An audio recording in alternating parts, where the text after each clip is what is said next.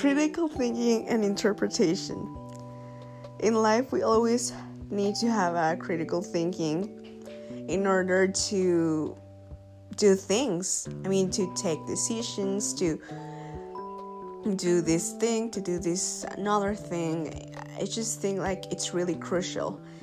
Um, you cannot decide like good things without critical thinking. You know, you without critical thinking, you don't know if that's good or that's bad. You don't have like a balance.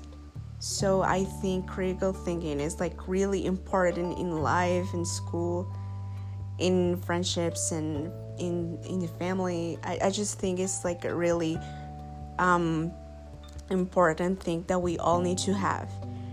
In the other hand, um, interpretation, we kind of like use it to explain the things that um, I don't know. We just use it to explain things, and I just think like we use it like on school mostly and in jobs because you always have to um, well explain things and that also comes with critical thinking you know because you're not going to explain one thing like wrong or either good.